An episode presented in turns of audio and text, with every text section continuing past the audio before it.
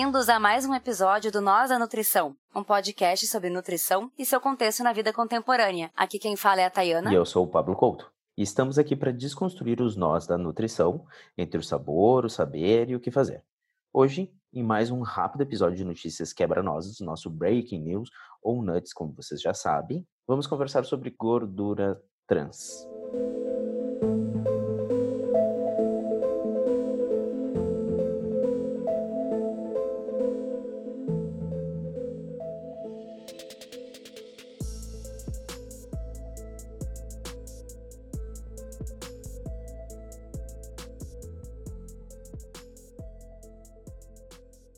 Tá, tu sabe o que é gordura trans, do que se alimenta, de onde vem, para onde vai? Olha, pelo conceito que a vida me ensinou, é um tipo de gordura que pode ter na gordura vegetal hidrogenada. Agora, o conceito mais formal, de acordo com um relatório técnico sobre gordura trans da Anvisa, é que a gordura trans é um ácido graxo insaturado que contém pelo menos uma dupla ligação na configuração trans.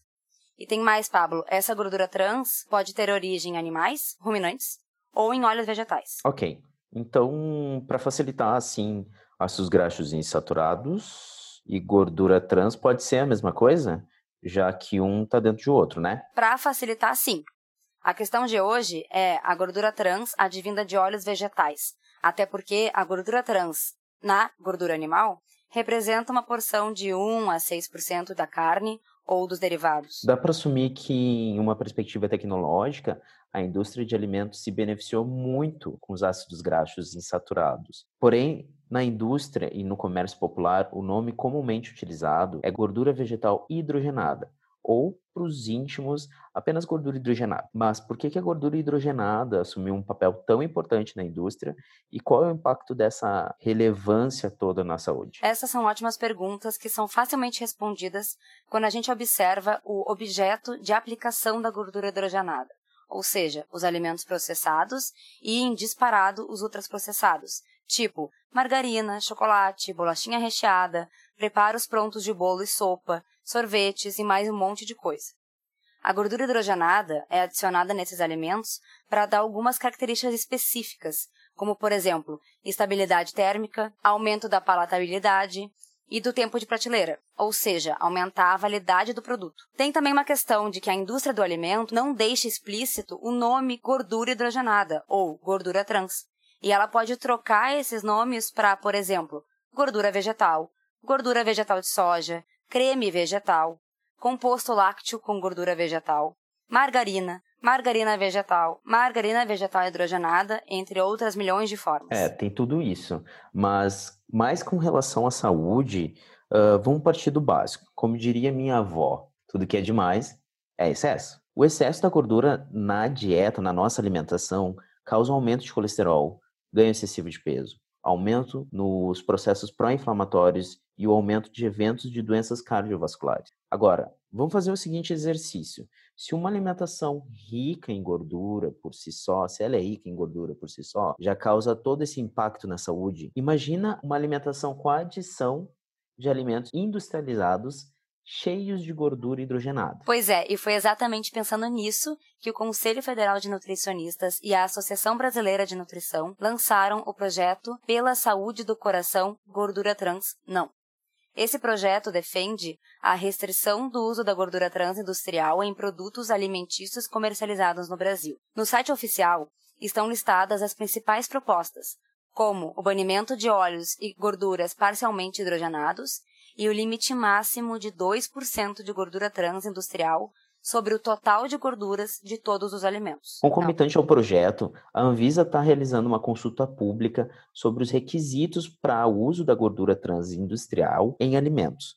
A consulta está aberta e encerra agora, em seguida, no dia 7 de outubro. Essa consulta dá um indício de o que, que a população está inclinada sobre o assunto. Se você quiser e tem alguma preocupação com o impacto da alimentação na saúde, essa é uma ótima forma de participar, mostrando sua opinião sobre o uso que a indústria fará de uma substância que todos inevitavelmente em algum momento irão comer. E Pablo, é importante destacar que já existe uma restrição aplicada pela Anvisa às gorduras trans, mas a regra atual é de que alimentos que tiverem até 0,2 gramas de gordura trans na composição por porção não precisam declarar que tem gordura trans e normalmente são classificados como livre de gordura trans. E é aí que mora o problema, pois essa regra abre margem para que a indústria gerencie a porção para que fique abaixo do 0,2 gramas, além do que na prática as pessoas não costumam comer um biscoito e meio, por exemplo, mas sim vários, quando não um pacote inteiro.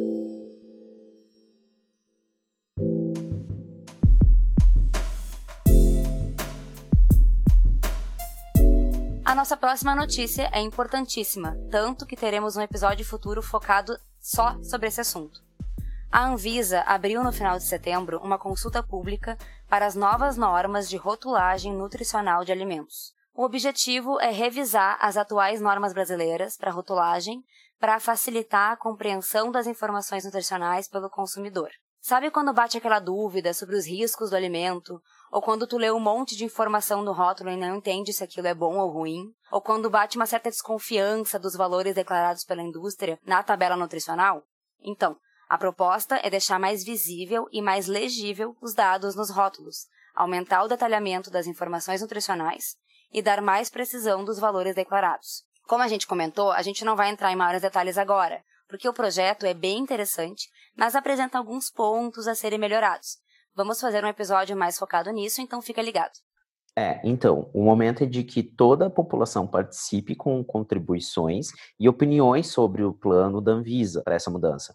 O link para acessar a proposta e o formulário está disponível no nosso site. Então, participe. A consulta vai ficar aberta até dia 6 de novembro.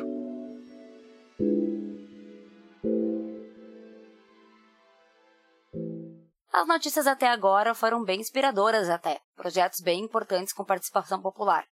Essa próxima notícia começa ruim, mas termina bem, eu juro.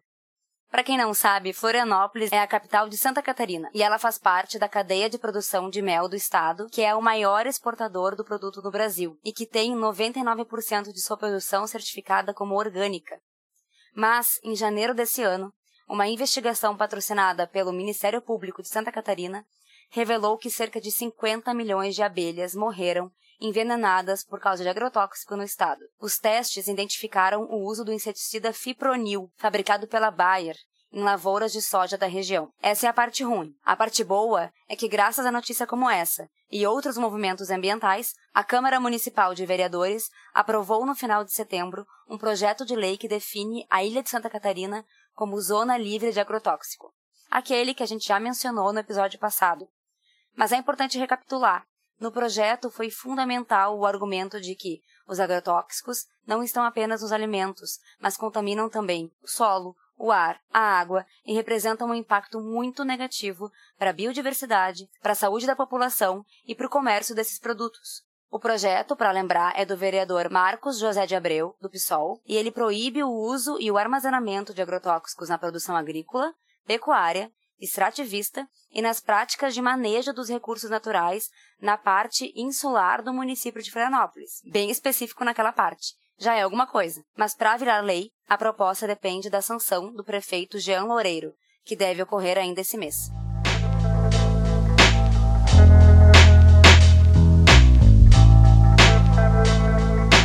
Hoje, as nossas dicas já foram dadas ao longo do episódio, mas fica um lembrete e acesse o site do projeto gorduratransnão.com.br para conferir os detalhes mais específicos. E também acesse o nosso site e participe das consultas públicas que vão estar linkadas no post. Esse é o teu momento de fazer parte das decisões que afetam toda a população.